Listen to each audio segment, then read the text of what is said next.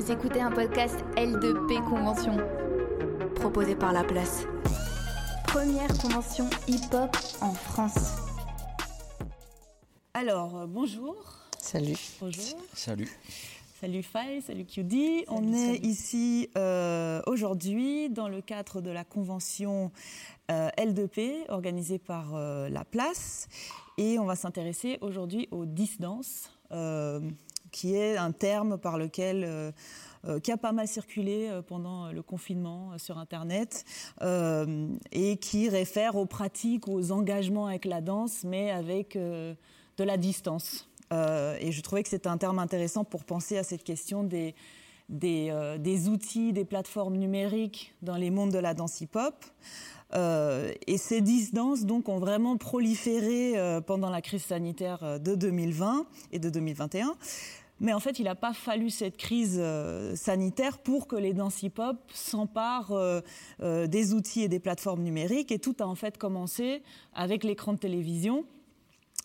Qui a permis la diffusion, la circulation à grande échelle des danses hip-hop autour du, globe. Et aujourd'hui, c'est l'écran des smartphones, l'écran des ordinateurs dont les danseurs et danseuses hip-hop s'emparent via des outils et des plateformes numériques, non seulement pour se mettre en scène en dansant, mais aussi pour s'exprimer, se rencontrer, porter une parole sur le- les circuits des danses hip-hop, sur leurs euh, pratiques, euh, pour s'adresser non seulement à leurs pairs, mais aussi à d'autres publics.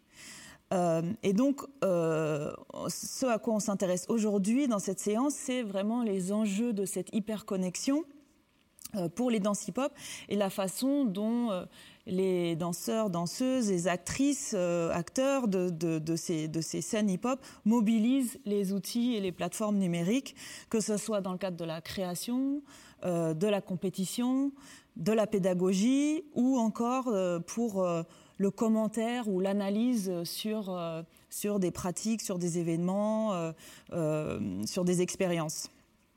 Donc, euh, je m'appelle Laura Steil, je suis anthropologue, et pour discuter de ces questions, euh, j'ai le plaisir d'accueillir aujourd'hui donc euh, QD Davis, euh, qui est la plume du blog Streeter et qui est aussi la, la créatrice du NBA Dance Talent, qui est une plateforme numérique et aussi un battle du même nom dédié aux jeunes talents. Exact. Bonjour QD. Bonjour. Euh, nous avons également avec nous Faradine et Olivia Mitterheimer, qui sont artistes chorégraphes, enseignantes, cofondatrices et co-organisatrices du battle autrichien Flavorama. Euh, bonjour Farah, bonjour Olivia. Et enfin, nous avons avec nous euh, Philippe Almeida dit Feiss, qui est artiste chorégraphe, passeur culturel, également euh, coordinateur pédagogique de la formation professionnelle euh, des passeurs culturels en danse hip-hop. Bonjour Feiss. Bonjour à tous. Donc avant de, vous donner la parole, euh, je voulais qu'on écoute euh, Ousmane Sy, Babson, Baba, qui nous a quittés euh, tragiquement au mois de décembre et qui était en fait invité à participer à cette, à cette conférence. Donc c'est un artiste qui a navigué entre le club, le battle, l'institution. Il était notamment co-directeur du CCN de Rennes-Bretagne. Euh, voilà, de- récemment euh, euh, nommé à ce poste, mais également, il a également agi beaucoup en tant que, porte-parole et, même haut-parleur du milieu. Et là, en fait, je, cite Nance, qui est la plume derrière le média Where We Come From. Et il a mobilisé les outils et les plateformes numériques, en fait, dès leur apparition. Et nombre d'entre nous se souviennent de son personnage Justice, euh, qui lui permettait de porter un commentaire à la fois acerbe, drôle, euh, mais aussi très pertinent sur les mondes de la danse hip-hop. Euh, et pendant la crise sanitaire, il a vraiment développé, en fait, à travers ses lives Facebook, d'autres formats, notamment le French Touch Conscient, dans le cadre duquel il donnait la parole à des figures du monde hip-hop. Et je voulais qu'on écoute un petit extrait, un petit montage de, de, de ces lives.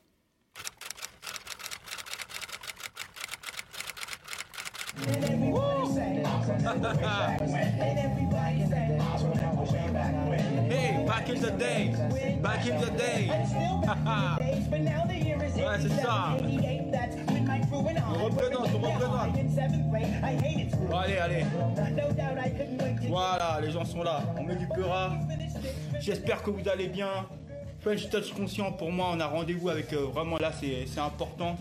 Eh, il n'y a que les connaisseurs qui connaissent, mais oui, mais c'est ça. Mais là, on est là pour, on est là pour éduquer, on est là pour éduquer, on est là pour partager, on est là pour apprendre de chacun, et c'est ça. Le, but, en fait, ça a été, ça va être vraiment ça.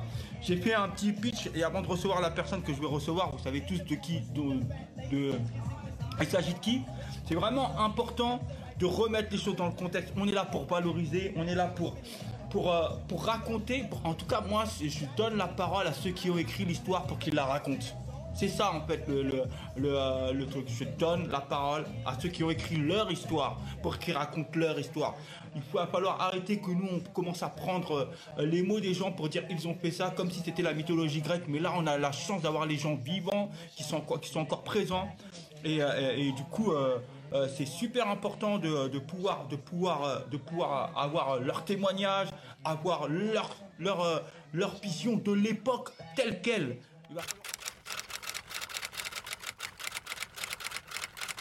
Alors dire, comme je te dis encore une fois, je commencer à mettre un petit peu le, le, cadre. C'est un peu, tu vois, ce genre de live qu'on est, qui sont souvent vus en rediffusion. Il faut pas, il faut pas, il faut pas cela. Il y a pas mal de choses qui regardent en, rediffusion et surtout, comme je le répète encore une fois, c'est une discussion, donc je vais expliquer un petit peu le contexte à tout le monde. J'ai toujours un petit peu euh, une, euh, un, un, petit speech parce que chaque personne qui regarde les lives ont besoin de retrouver le contexte, de savoir pourquoi on est là et pourquoi on le fait. Alors, tout simplement, Punch Touch Conscient, ça part euh, en général d'une envie de parler de la danse hip-hop, mais de la danse hip-hop avec un grand D, donc de la danse hip-hop avec tous ceux qui œuvrent pour la danse, qui soient derrière, à côté, sur le côté, en, euh, dans les salles, euh, dans les MJC, euh, dans, dans, dans, dans, les lieux, dans les CCN, dans les battles underground, dans, dans les salles de sport. En fait, tous ceux qui aiment cet art et qui le défendent, et surtout pour montrer un petit peu tous les corps de métier qui sont liés.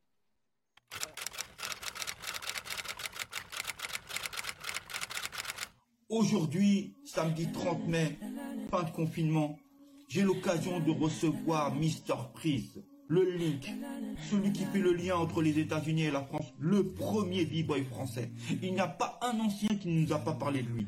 C'est lui qui a donné l'envie à danser à plein de nos anciens et qui l'ont vu et qui se sont inspirés de lui. Flashdance, Rocksteady Crew. Tu ne peux pas parler de hip-hop français sans parler de Mr. Freeze. J'aurai l'occasion aujourd'hui d'échanger avec lui pour comprendre sa vision sur la France et sa réalité en tant que groupe américain sur ce qui se passe. On n'est pas là pour opposer euh, l'histoire de France à l'histoire des États-Unis, mais chacun a son histoire, car chacun a sa culture. Demain, je vais pouvoir recevoir un groupe on entend toujours parler des mêmes dans l'époque de la hype et du New ce groupe, mais ce nom ressort à chaque fois. Créateur unique. Jean-Michel Sissoko, Victor, Idriss et bien d'autres, donc des rappeurs qui étaient là aussi. Mais demain, ça sera par la voix d'Idriss qu'on parlera justement de cette époque. 90, l'âge d'or, la fin de l'époque, la hype, le New. Pourquoi ça dansait comme ça? En face de Laser, en face de, Opposés, il y avait des gens. Mais ça sera eux qui parleront un petit peu pour savoir ce qui se passe. Et pour finir lundi, on finira avec Nico Pisibi. Pour ceux qui ne connaissent pas Grammy Award, le gars, en tant que producteur, en tant que danseur, il a inspiré Mauricio. C'est le binôme de solo. Donc en gros, il que du lourd. Je peux comprendre qu'aujourd'hui, c'est compliqué d'aller voir les anciens. Mais aujourd'hui, tu as juste à cliquer sur ton Facebook, on fait quelque chose d'accessible, quelque chose de là. Je le fais tous les jours. J'essaie de faire en sorte que, en tout cas, l'information soit fluide par un réseau social avec une tablette, avec euh, un même décor, sans grand chose. Car le hip-hop, c'est ça.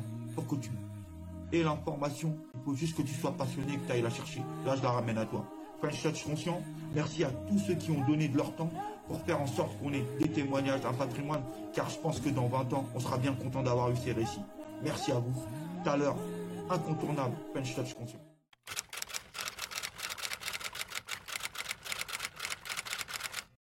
Donc voilà, la parole de Baba, qui est toujours aussi inspirante.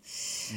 Euh, du coup, euh, QD, en fait, euh, bon, ce qu'on voit là, c'est un peu euh, ce qui est intéressant, c'est Babson qui, quelque part dans ses prises de parole, déplore un peu le manque de traces qui sont laissées par, les, acteurs et actrices des danse hip-hop.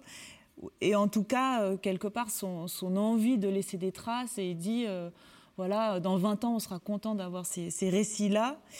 Et, et, toi, tu t'es fait connaître par la qualité en fait de tes textes sur, sur les danses hip-hop. Est-ce que tu peux nous parler un petit peu de la manière dont tu as mobilisé, euh, déjà il y a un petit moment, les, outils et plateformes numériques pour produire et circuler des traces écrites euh, sur des moments euh, en fait évanescents de danse? Ouais, bah pour le coup, je pense que pour expliquer pourquoi et comment je suis arrivée à Streeter, je suis obligée peut-être de raconter comment je suis arrivée à créer un blog, parce que rien que le terme de bloguer était quelque chose qui était nouveau, on va dire, euh, dans la culture.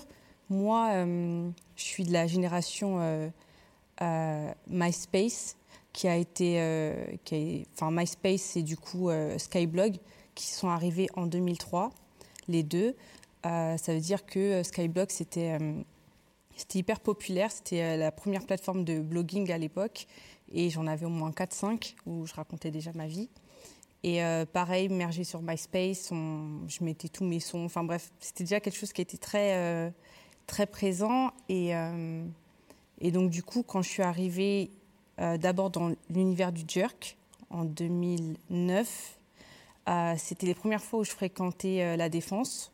Donc du coup, j'allais à la défense et je fréquentais dehors pour le jerk et à l'intérieur pour la coupole. Et donc, du coup, j'avais toujours eu ce côté euh, venir avec, bah, comme toi maintenant, avec un carnet et puis tout noter euh, de ce que je voyais pour ne serait-ce qu'avoir des traces. Donc, du coup, naturellement, quand je suis arrivée dans le hip-hop, euh, c'est ce que je faisais. D'ailleurs, la première fois où on m'a vue dans un battle hip-hop, c'était du coup le 20 novembre 2011. Et c'était pour l'Open Circle et je suis venue avec un cahier pareil. Donc, c'est vrai que naturellement, j'ai toujours déjà été dans l'univers de aller quelque part et euh, tout ce que j'y vois, je le note. Et ensuite, euh, je le remets sur Internet parce que bah, j'ai envie de le partager avec des gens. Et du coup, bah, avec les battles, c'était un peu ça. Je me suis toujours considérée comme euh, une personne du public qui sait écrire. Peut-être un peu mieux que les autres, mais en tout cas qui sait écrire.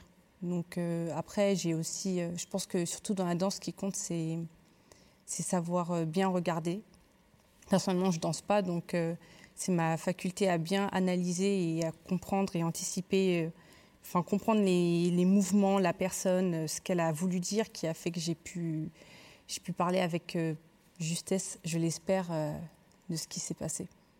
Oui, et du coup, cette activité de blogueuse t'a ensuite conduite à d'autres formes d'engagement numérique avec la danse et notamment avec, avec les battles. Est-ce que tu peux nous en dire un petit peu plus sur, ces, nouveaux, ces nouveaux engagements bah, Du coup, euh, après, enfin après, euh, Streeter, c'était il y a 10 ans, du coup, maintenant, enfin cette année. Je suis censée euh, fêter mes 10 ans, mais bon, ce que j'avais prévu ne pourra pas se faire, mais au moins je les fêterai. Et, et du coup, bah, entre-temps, ouais, j'ai fait pas mal de choses. ça a mergé entre écrire et, et ensuite co-organiser des battles et ensuite j'ai fêté mes 5 ans ici, à, la place. Euh, euh, et, de base, ça devait être un one-shot. Euh, j'ai juste convié les jeunes que je connaissais à l'époque ou que j'avais connus bien avant même que je commence la danse pour certains. Et, et du coup, de là est né NBA, Dance Talent. Euh, c'est vraiment, c'était vraiment tellement censé être un one shot que j'avais pas vraiment prévu que ça marche et que les petits me demandent que ça continue. Mais euh, ça s'est fait. Du coup, j'ai créé l'Instagram euh, peut-être trois, trois mois après. Et depuis, ça marche plutôt bien. Enfin, je saurais pas, ça marche bien. J'ai connu plein de jeunes comme ça. Maintenant, ils sont 60 ou 65. Et franchement, c'est trop bien. j'ai pas de tu peux nous dire ce que veut dire NBA Dance ah, C'est-à-dire euh, not babies anymore. Parce qu'en fait, euh, en français, ça veut dire du coup, ce ne sont pas des enfants. Et quand je les regardais danser, c'était ce que je me disais. Je me disais, en fait, on dirait des petits, mais c'est pas des petits. Donc, euh, et puis c'est surtout parce que je suis dans la com, donc je savais qu'en tapant sur internet NBA, ça allait bien marcher. Mais, mais de base, NBA, c'est pour Not Babies Anymore. D'accord. Et du coup, tu... les jeunes, tu les. Enfin, il y a des événements? Quand on n'est pas en crise sanitaire Oui, en fait. Tu les suis, tu, tu, fais un travail. Vraiment, la première fois, c'était du coup le 15 janvier 2017. je le fais ici, c'est rempli, c'est super. Euh, quelques jours après, euh, les petits me, ont fait un petit débrief dans la conversation qu'on avait sur Facebook. Ils me disent Ah, ça serait trop bien si vous pouvez continuer à se voir, etc.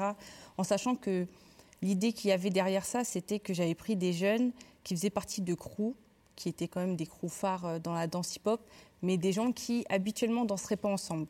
Et ce que j'aimais, c'était le côté un peu drapeau blanc, ou parce que bon, les gens m'appréciaient un peu, ou m'appréciaient tout court, ils acceptaient que leurs petits dansent les uns avec les autres. Donc du coup, après, j'ai pu les emmener euh, sur des battles, euh, faire des battles ensemble.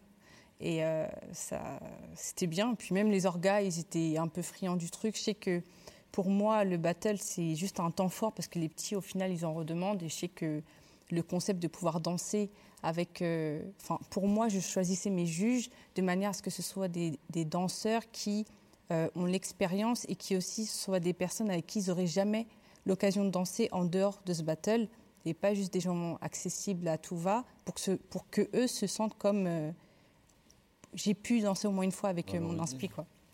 Et du coup, euh, bah, comme toi, du coup avec Sofa, il y a eu des, moments super cool. Mais pour moi, vraiment, les moments les plus intéressants, c'est tout ce qu'il y a après le battle. Vraiment les discussions que je peux avoir avec ces jeunes-là. Ça a vraiment pas, de prix. Et puis j'ai pu j'ai lancé les NBA Dance Talks, du coup, très tôt euh, quand j'ai fait ça. Et puis, j'avais des grands débats avec euh, des jeunes sur euh, la place des mentors dans leur vie. Est-ce que pour eux, c'était important d'avoir un crew pour avancer Est-ce qu'ils se voyaient, enfin, comment ils voient la danse? Et puis, ils ont des choses à dire. Bon, des fois, c'est pas pertinent parce qu'ils connaissent pas trop, mais en tout cas, c'est toujours intéressant de le savoir pour pouvoir rebondir et peut-être leur apprendre d'autres choses. Ils ont quel âge, les jeunes? Euh, ils ont entre, bah, quand j'ai commencé, la plupart avaient moins de 18 ans. Maintenant, euh, certains de NBA ont 22, 23. Mais euh, en général, tout ce que je fais, c'est pour les moins de 18. Donc c'est à partir de 10 en général jusqu'à 18 ans. Ok. Donc maintenant, je voudrais donner la parole à, Farah et Olivia. parce qu'elles sont donc à, à, la tête d'un battle très important en Autriche, Flavorama.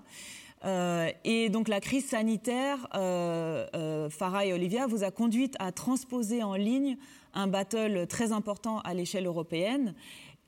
comment vous avez procédé pour migrer en ligne et comment s'est passé l'événement? La crise nous a aussi touchés.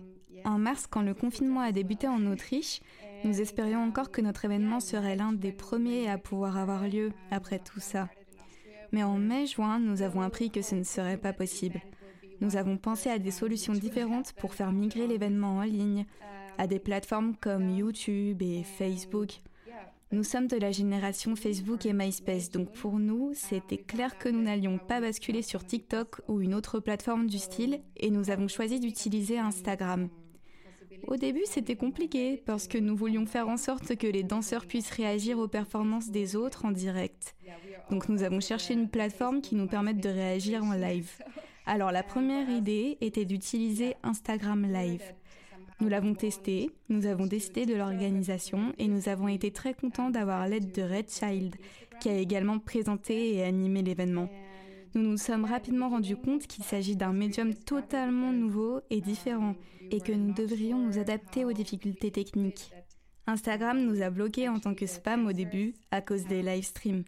L'application ne nous laissait pas inviter plus d'un certain nombre de participants au live stream et la musique causait aussi problème, les retards, les droits d'auteur, etc. Au final, nous avons dû basculer sur une version vidéo préenregistrée. Nous avons demandé à nos danseurs, que nous appelons les Great Eight, des danseurs qui n'ont pas eu besoin de passer par la présélection, s'ils voulaient bien faire une performance en ligne. Nous avons gardé le même système que d'habitude, mais avons décidé de n'avoir que deux juges, dont l'un serait le public. C'était une très bonne décision qui nous a permis d'atteindre plus de monde, des gens en dehors de notre communauté de danseurs qui puissent voter. Au final, ça a été un énorme avantage car nous avons eu énormément de nouveaux danseurs de par le monde qui ont voulu participer, notamment venant de pays d'où il n'est pas facile de voyager, pour des questions de visa notamment, et qui ne peuvent en temps normal pas facilement venir jusqu'en Europe. Nous avons donc pu recevoir des danseurs de Taïwan, du Venezuela, d'Inde également, On était ravis. Bien sûr, les vrais événements nous manquent, et il y a de bons et de mauvais côtés à cette situation. Mais on s'est adapté comme on a pu. Pendant le premier confinement, quand la Covid-19 est apparue, nous nous sommes demandé comment faire en sorte que la communauté reste active.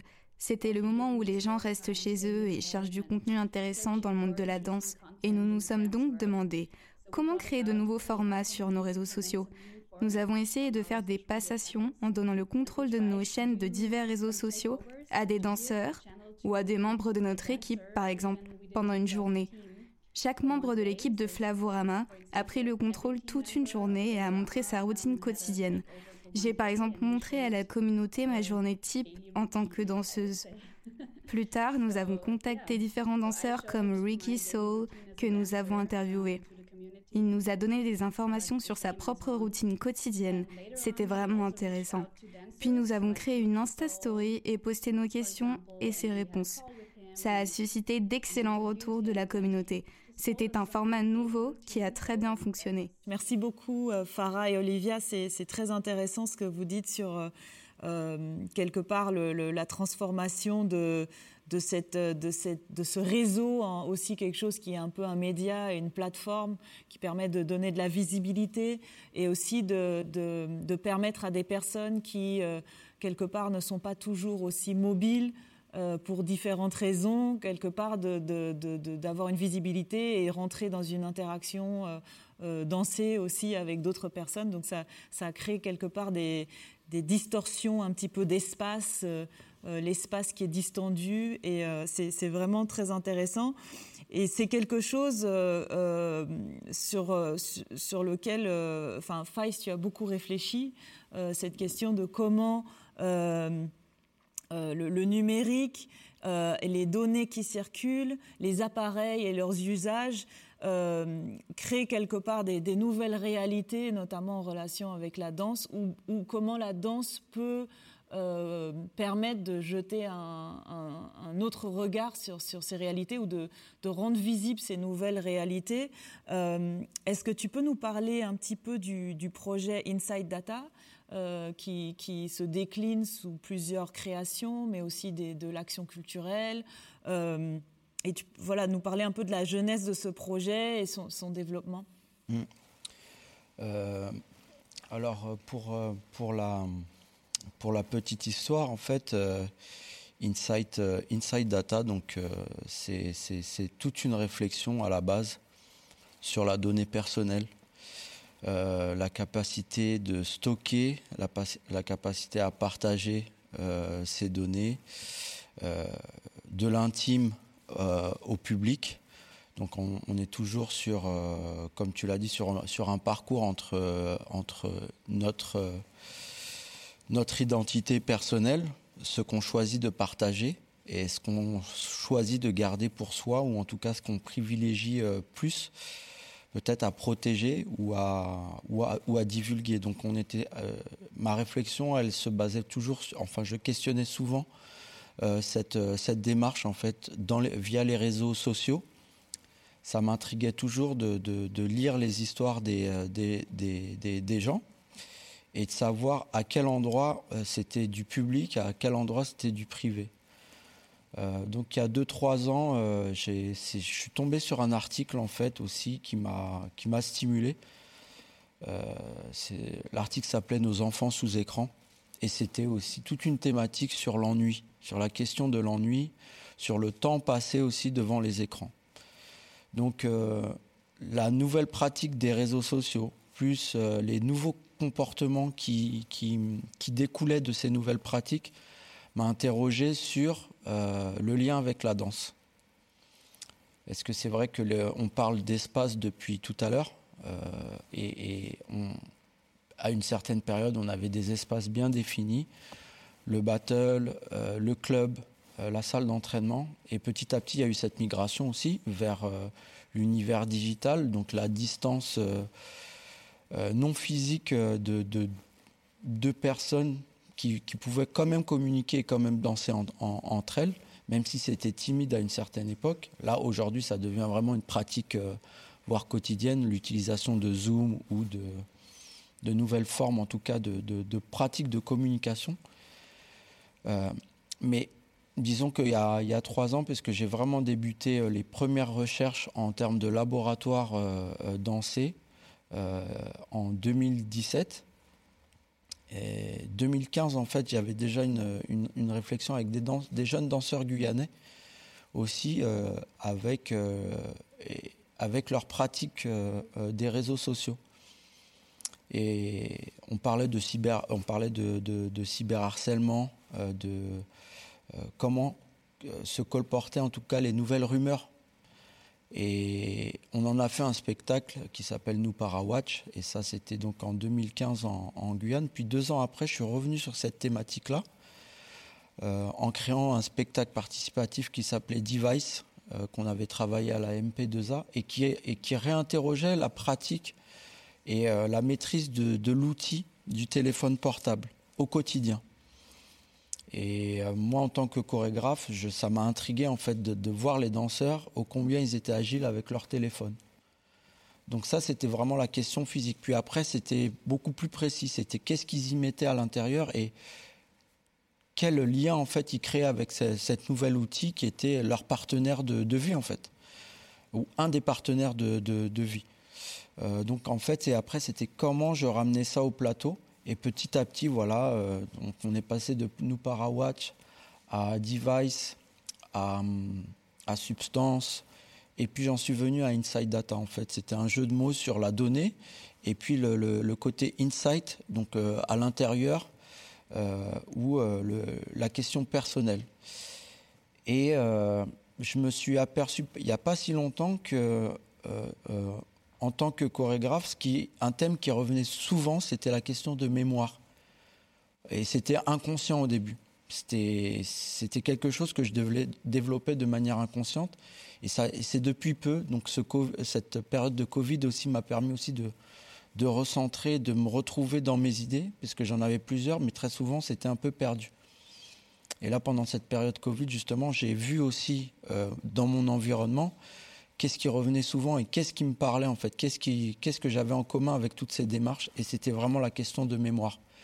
Qu'est-ce qu'on laisse et qu'est-ce qui nous survit en fait, une fois qu'on, une fois qu'on part ou une fois qu'on, qu'on a posté et une fois que les réactions sont passées, qu'est-ce qui reste en fait de ces milliards de vidéos qui circulent euh, au quotidien ou ces milliards de données qui circulent au, au quotidien? Donc qu'est-ce qui, qu'est-ce qui reste en fait au final?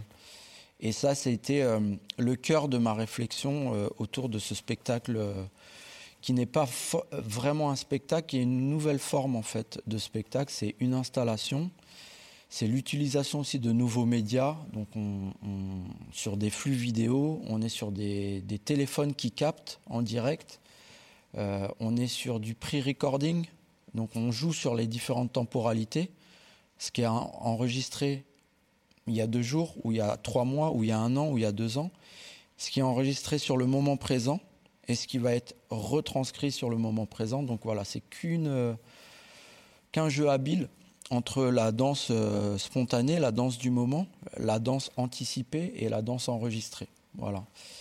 Et puis la dernière dimension de ce projet, c'est bien sûr les actions de sensibilisation autour de l'utilisation du device, de l'outil numérique, la capacité à être producteur euh, d'images. Donc euh, c'est ça aussi ce nouveau pouvoir, c'est qu'aujourd'hui chacun peut produire son propre contenu et le diffuser comme il le souhaite. Mais voilà, c'est qu'est-ce qui reste? Est-ce que l'intention de départ est, juste?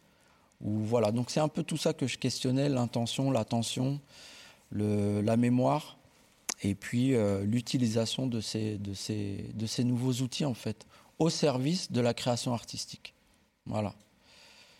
Et puis, euh, puis c'est la façon de décliner aussi euh, ces, nouveaux formes ces nouvelles formes de spectacle.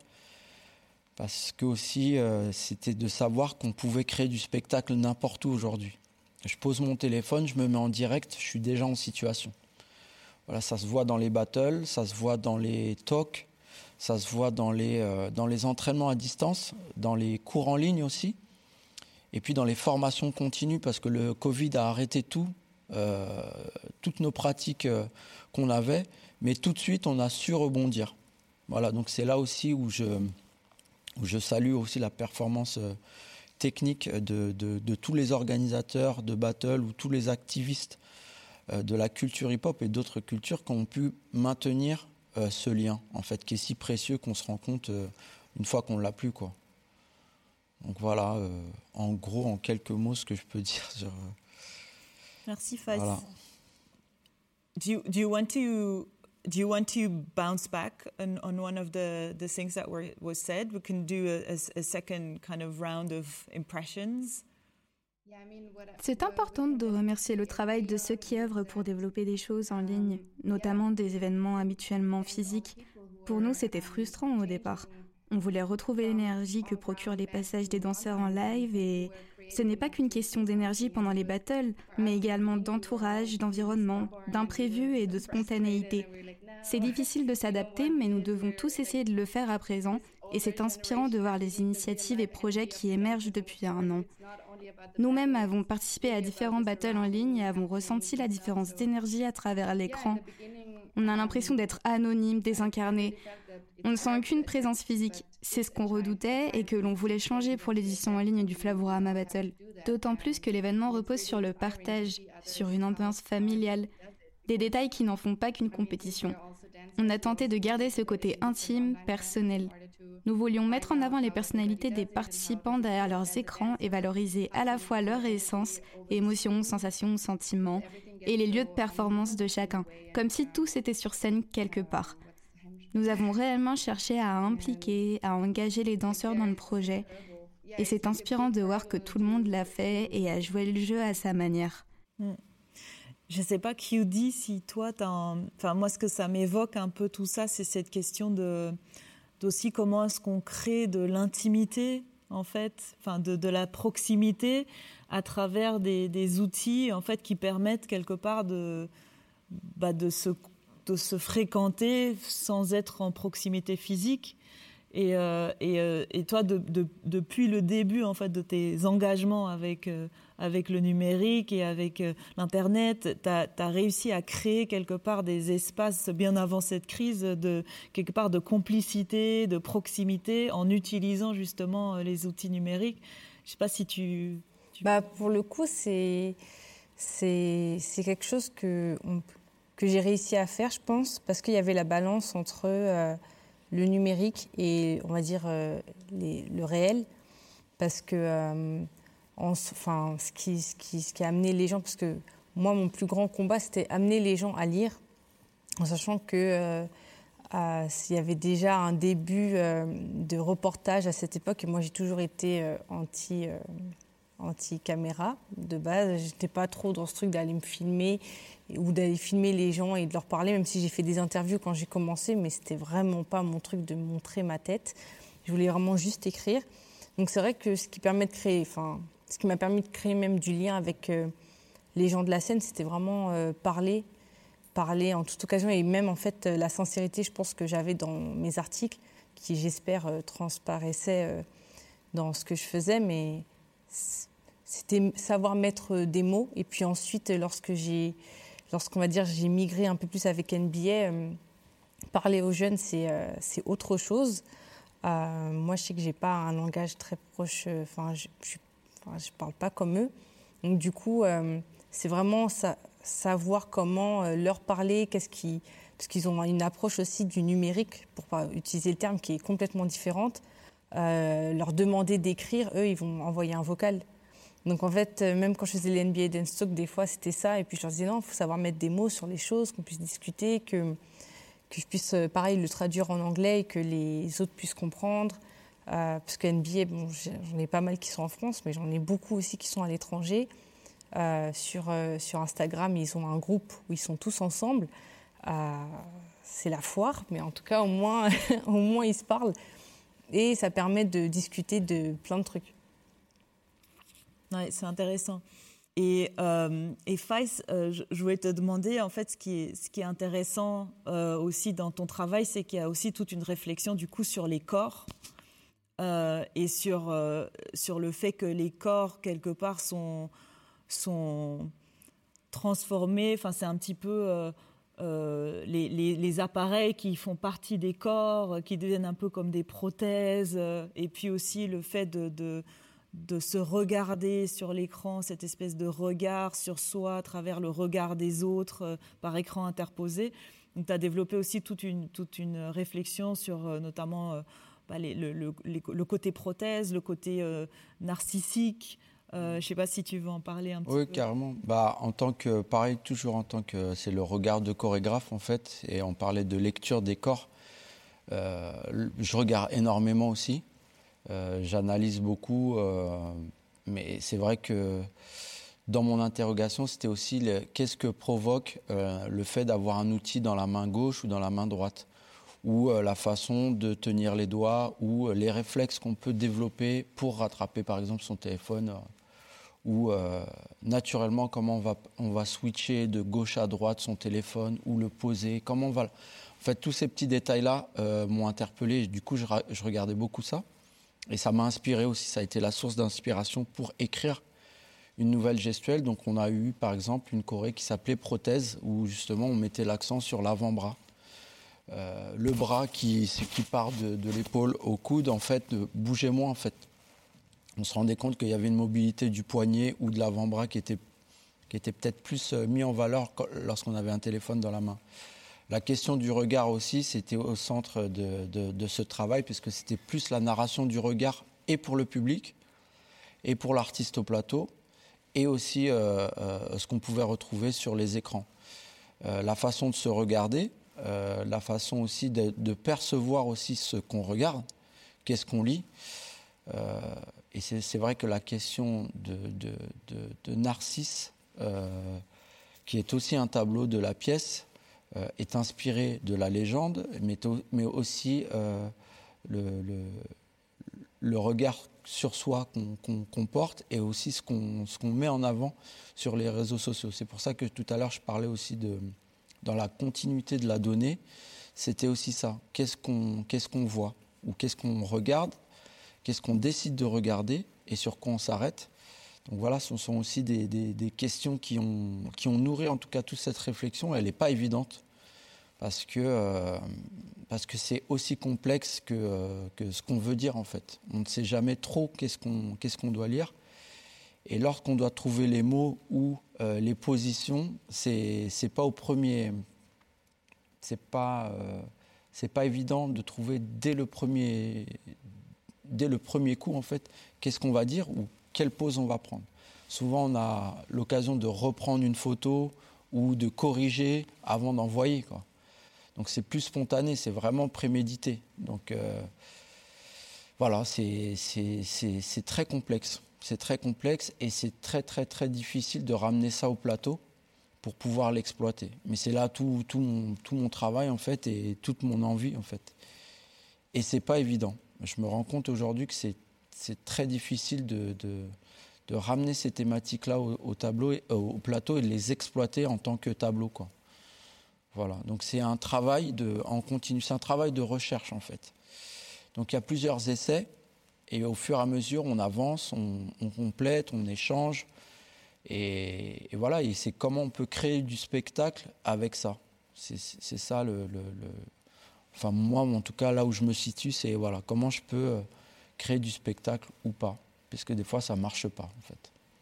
Oui, parce qu'une partie de, ton, de tes pièces sont aussi quelque part dépendantes de ce qui va se passer euh, en fait à un moment euh, dans parce que le public interagit, les différents artistes euh, font aussi, enfin aussi leurs engagements numériques en, en, live et ça crée des choses à chaque fois différentes.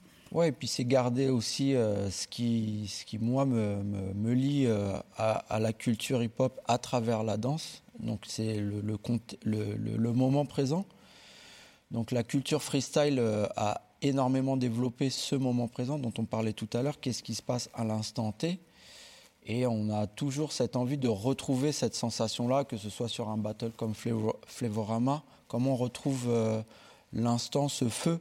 Dont on parle si souvent, ce feu du battle, comment on peut le retrouver en, online? Est-ce qu'il existe? Est-ce qu'il a sa place online? Est-ce qu'on a un fire online par exemple? Ou est-ce qu'on est, euh, est capable de provoquer ce moment-là qu'on a trouvé dans différents moments de battle dans la version online? Si on le trouve pas, qu'est-ce qui vient contrebalancer en fait? Qu'est-ce qui vient compléter? Voilà. Et dans le travail que je propose au plateau, c'est aussi laisser des espaces pour créer ce, moment euh, qui nous est cher en fait, qui, est important. Mais voilà, c'est comment on peut trouver cette interaction avec le public, même à distance. Comment on peut le trouver dans un espace euh, temps bien défini. Voilà, c'est tout le travail, euh, tout le travail voilà, que, je propose en tout cas, et de réflexion dans cette pièce-là. Je me rends compte au combien c'est complexe en fait.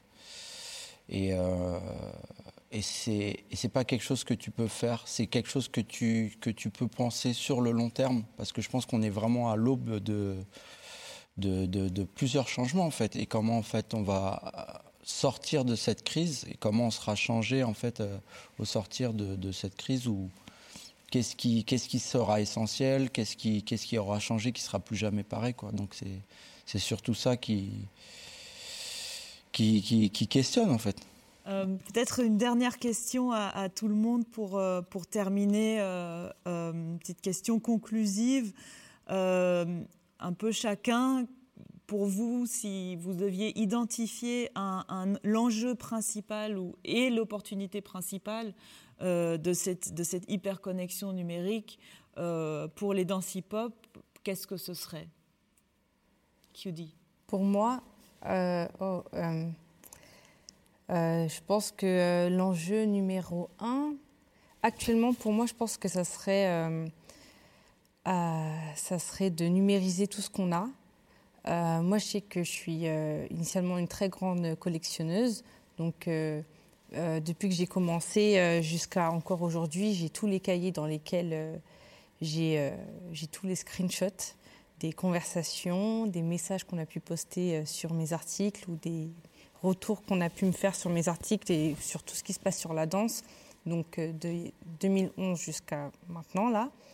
Mais euh, par exemple, moi-même, je me pose la question de comment peut-être comment peut-être mettre ça en ligne ou peut-être tout rassembler parce que voilà, ça, ça, reste quand même pas mal d'infos. Il y a tous les, il y a tous les, enfin, il y a plein de trucs. J'ai plein de trucs et je me demande aussi comment peut-être comment ça peut être utile après. Euh, il y en a plein qui ont des magazines, des radicales, des trucs comme ça, d'anciens magazines hip-hop que peut-être les gens connaîtront jamais dans des mallettes qu'ils gardent pour je ne sais quoi faire. Mais enfin, je dis ça, mais je suis la première à faire ça aussi. Mais peut-être numériser vraiment tout ça, parce que je sais que les gens se concentrent souvent sur, euh, sur les dérives qu'il pourrait y avoir euh, actuellement euh, avec euh, bon, cette génération un peu TikTok, etc. Mais pour moi, c'est, comme l'a Faïs, on est tellement à l'aube de tout ce qui va vraiment arriver que penser déjà à tout ce qui peut se faire de mal, en vrai, à part peut-être faire de son mieux pour parler aux gens qu'on connaît, aux jeunes peut-être qu'on connaît et qui, eux, seront du coup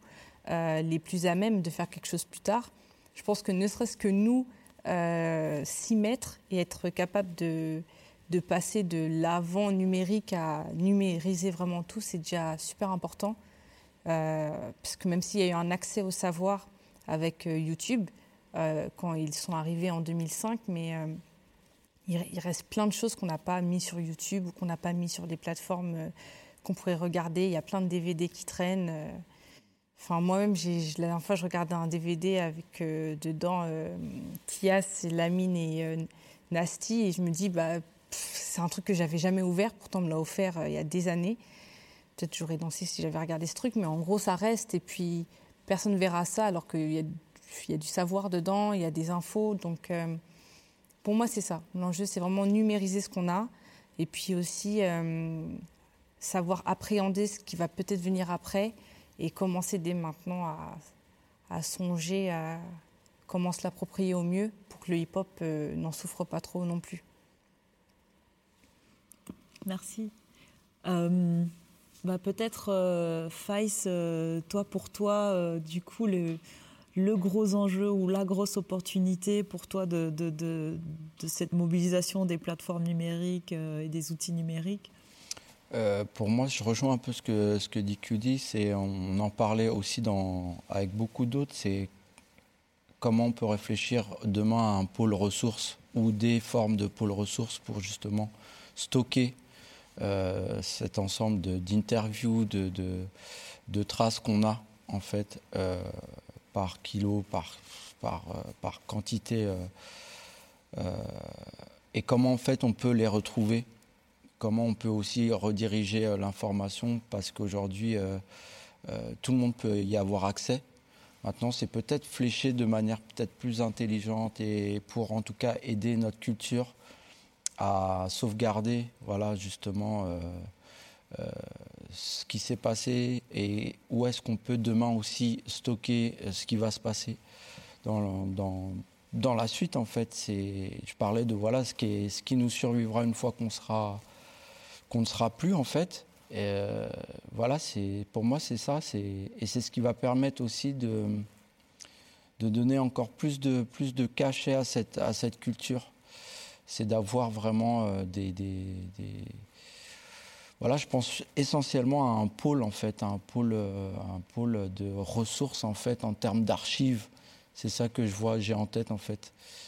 Et dans lequel on pourrait stocker euh, et aller rechercher, voilà, que ce soit des répertoires de spectacles, de shows, d'interviews, de, films, une espèce de Netflix, du, tu vois, une plateforme où on peut aller chercher, voilà euh, avoir des nouvelles productions peut-être éphémères, mais oh, voilà, on, on, pourrait les voir et aussi créer une économie pour la question du financement, comment on peut s'autofinancer. Enfin, c'est toutes ces questions-là aujourd'hui euh, qui, à mon avis, avec cette ère numérique, sont possibles. Voilà, voilà ce serait ça.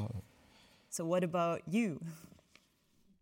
Pour nous, l'opportunité la plus évidente, et on en a déjà parlé, c'est de donner la chance à plus de danseurs sur plus de continents, dans plus de pays, de se promouvoir eux-mêmes. Voyager jusqu'en Europe n'est pas simple pour tous les danseurs et pour des questions aussi bien financières que logistiques et politiques. On a vraiment senti l'engouement mondial que suscite le dance hip-hop à travers cette édition du Flavorama Battle, et ça nous a beaucoup touchés.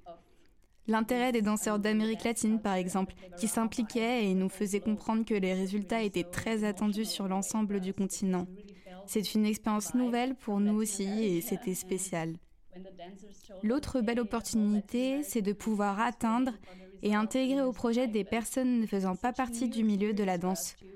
On l'a constaté lors de cette édition, grâce au vote du public notamment. Inviter le public à voter à ses avantages et ses inconvénients, mais a fait de ce Flavorama Battle une plateforme soudaine où la culture pouvait être montrée, partagée à d'autres personnes, à de nouvelles personnes. C'est du coup une opportunité pour les danseurs d'être bien plus visibles dans le monde entier, en tout cas aux yeux des personnes présentes sur les réseaux sociaux. Euh, eh bien, euh, nous touchons à la fin euh, je vous remercie. Merci, QD, merci Faiz, thank you Farah, thank you Olivia. Euh, merci beaucoup La Place euh, pour nous avoir donné ce moment lors de la convention L2P. Ben, à bientôt et merci pour cette discussion.